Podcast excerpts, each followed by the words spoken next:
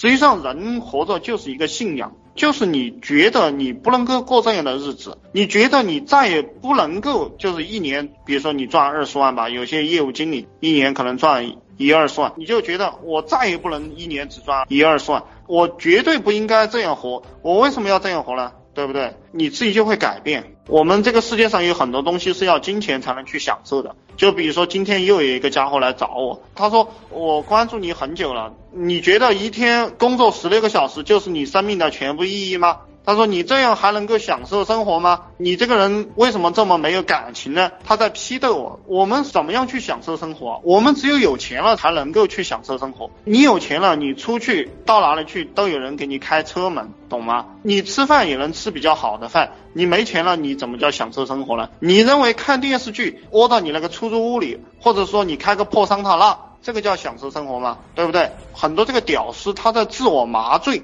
他没有把这个问题想清楚，然后他还问我，他说你这个人这么没感情，眼里只有钱和工作。当你穷的时候啊，你的感情是没有意义的；当你富的时候，你没有感情，别人对你都有感情。你的父母会很爱你，会你的父母会以你自豪，你的亲戚朋友也会经常来看你，然后你的员工也会很爱你，就你能够为别人创造价值，他是这个样子的。所以说，穷人的感情真的是没有意义的，穷人的感情他纯粹就是取暖。